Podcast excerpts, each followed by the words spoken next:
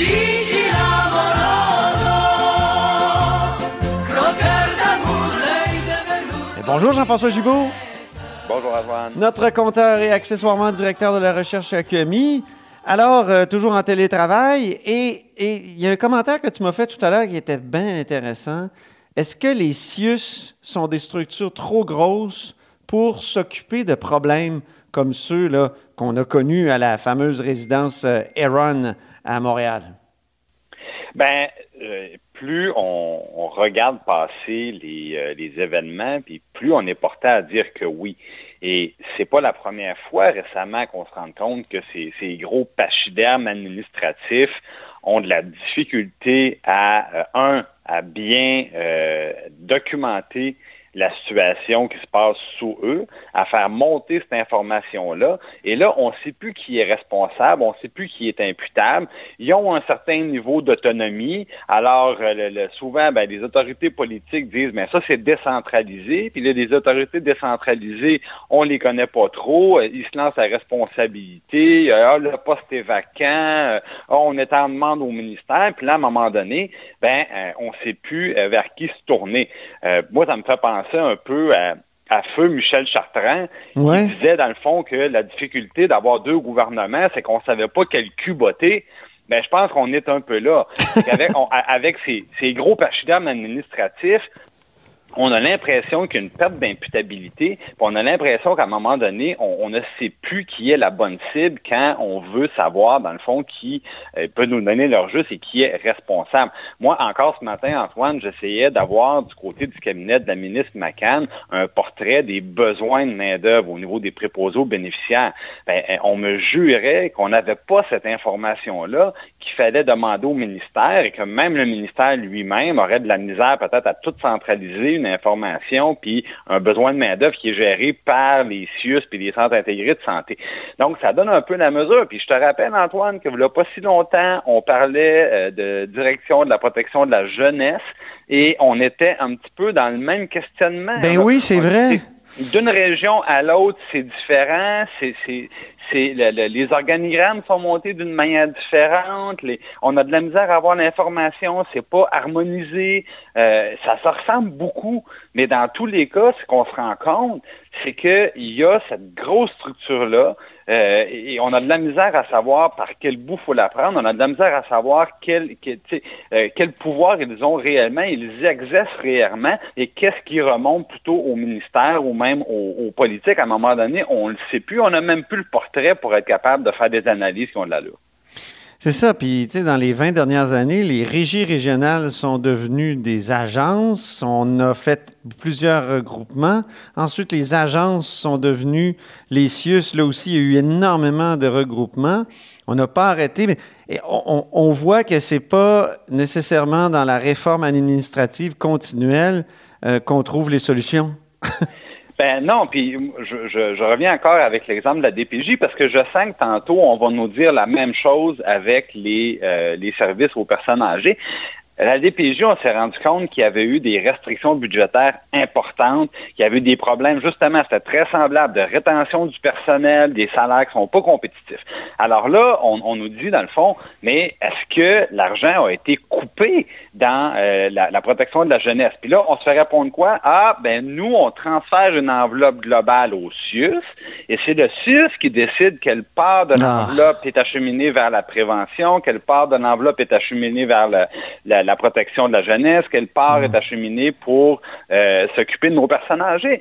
Donc, comme je te le disais tantôt, on nous dit, ben nous, on envoie un gros montant d'argent là-dedans, puis on ne sait pas trop ce qu'ils font avec. Puis eux, quand on leur pose la question, ben, ils disent, ah ben nous, vous savez, on, on reçoit moins d'argent du ministère. Alors là, on ne le sait plus. Puis c'est difficile de bien déterminer qui est responsable parce qu'à la fin, c'est ça le problème. Je pense que les gens sont écœurés de ça, Antoine, d'avoir l'impression que la machine se protège. On a toujours, dans le fond, le beau communiqué de presse sibyllin qui va absolument rien dire, qui dit qu'on va faire une vérification, qu'on va améliorer les procédés, blablabla. Mais tu as vu, ils sont même pas capables de faire des communiqués de presse. Ils embauchent des firmes, Ben oui. sacrifices. Ils embauchent des Ils ont, firmes. Ils ont de la plein de fonctionnaires aux communications, ils embauchent des firmes en plus. Puis au bout de la ligne, ben, on Puis il n'y a personne de responsable jamais. C'est ça. C'est exactement ce que j'allais dire. Au bout de la ligne, il n'y aura personne de responsable, personne d'imputable, puis on peut voir des atrocités, tout le monde trouve ça déplorable, et ils se placent tous dans des rôles de spectateurs. C'est ça. Et c'est ça qui est déplorable. C'est ce que notre ami euh, et collègue Michel Hébert appelait euh, l'ère du no fault. oui, oui, c'est ça. Il n'y a pas juste à la SAQ que le no fault. Là. On l'a dans le système de santé trop souvent. Parlons brièvement euh, de, du FMI qui prévoit une récession mondiale en 2020. Oui, grosse prédiction. C'était pas mal évident. Hein?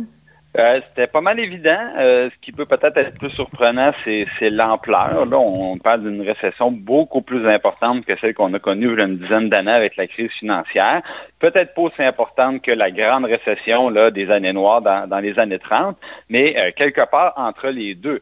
Et si globalement, le FMI nous parle peut-être d'une contraction de 3% bien ça, c'est globalement, parce que l'Asie va, va, tirer un petit peu son épingle du jeu, mais dans, je dirais, les pays membres de l'OCDE, donc l'Europe, l'Amérique du Nord, euh, là, on est dans des, on est dans le moins 6, moins 7% donc euh, c'est encore un portrait qui est un petit peu plus sombre que ce qu'on nous avait présenté du côté du, côté du gouvernement d'Ottawa euh, tout récemment. Donc oui, ça va faire mal. Et là, la grande question, c'est qu'on nous dit ça, c'est le scénario qu'on entrevoit si l'activité repart au deuxième trimestre de 2020. Mais si ce n'est pas le cas, ben on, continue à, aggraver la situation. Donc oui, ça peut ça peut être préoccupant. Dans le fond, la, grande question, c'est que je pense que tout le monde, tout le monde anticipe un rebond qui va être fort, sauf qu'à quel moment qu'on va libérer l'économie pour que le rebond puisse se matérialiser, c'est ça la question, parce que chaque semaine qui passe en, confinement et en arrêt, ben, on se rend compte que ça coûte très, très cher. On parlait de 9 000 milliards de pertes jusqu'ici. Ça, c'est, je pense que c'est notre plus gros chiffre à date, euh, Antoine. Ah, ben le, le compteur se délecte. On le sent. Mais quoique, surtout quand il nous parle du rebond, le compteur, tu, nous parles du rebond depuis, depuis plusieurs semaines. moi, j'ai bien hâte de voir ça, puis j'espère en discuter avec toi. Ben écoute, je pense que c'est... Euh, quand, quand ça se fera, je veux dire. oui, oui, exactement. Mais c'est ce qui va arriver, j'en suis convaincu. Mais effectivement, le FMI le disait bien. La question, c'est à quel moment qu'on reprend les activités, ce qui va permettre ce rebond-là. Et c'est la grande question. Mais c'est la grande question qui se pose autant. J'écoutais M. Trudeau ce matin, M. Legault. C'est la question des derniers jours, avec évidemment au Québec la question des, CHSLD, parce qu'on s'est rendu compte qu'on avait peut-être exposé les, personnes les plus vulnérables. Ben Quoique, je voyais, Antoine, on pourrait terminer là-dessus, du côté de l'Italie, euh, la structure familiale est moins éclatée, c'est-à-dire que les personnes âgées, il y a une plus grande proportion des personnes âgées qui demeurent avec la cellule familiale. Et eux, ils disent l'inverse. Ils disent, en, les ayant dans les milieux de vie où les gens sont très actifs, se promènent plus, mais on a plus de misère à les isoler. Et c'est peut-être pour ça qu'on a un bilan plus lourd. Tandis qu'au Québec, avec les structures de résidence pour personnes âgées, les structures intermédiaires, les CHSLD, c'est clair qu'on est loin, loin, loin de la perfection. On voit des histoires d'horreur. Mais en même temps, c'est des cellules où, quand c'est bien géré, ça peut devenir des cellules de protection peut-être plus efficaces qu'une structure plus éclatée comme on le veut en Europe. J'aime bien ton quand c'est bien géré. Quand, c'est bien géré, parce que c'est vraiment, vraiment, vraiment pas toujours le cas. Merci infiniment. Euh, Jean-François Gibault, notre compteur et accessoirement directeur de la recherche à QMI. Vous êtes à l'écoute de là-haut sur la colline.